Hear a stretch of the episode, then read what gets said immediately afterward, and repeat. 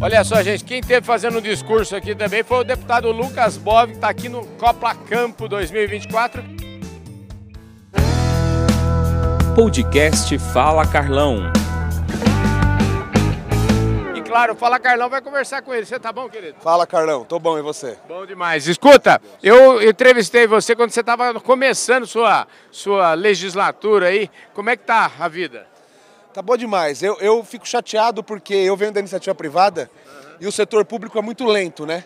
Então a gente não consegue fazer tudo que a gente gostaria, mas primeiro ano de mandato, aí vou completar agora em março um ano de mandato, né? Já aprovamos dois projetos de lei de educação financeira nas escolas e o Rotas Rurais, que é muito importante para o produtor rural, para o cidadão do campo.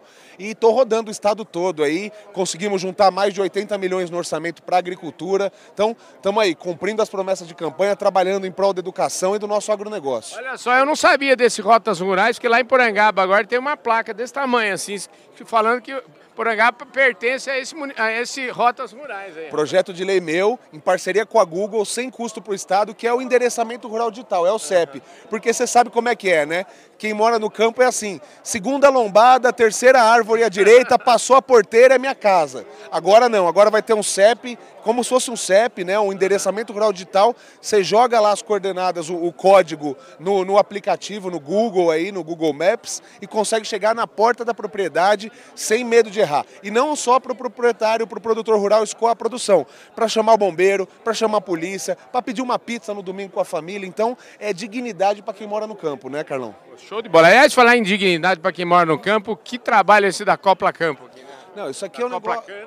através do Copla Campo. Isso aqui é um negócio fantástico, né? Porque é, além do agronegócio brasileiro dar exemplo de sustentabilidade, a cultura da cana-de-açúcar nem se fala, né? Você aproveita praticamente tudo, para não dizer tudo mesmo.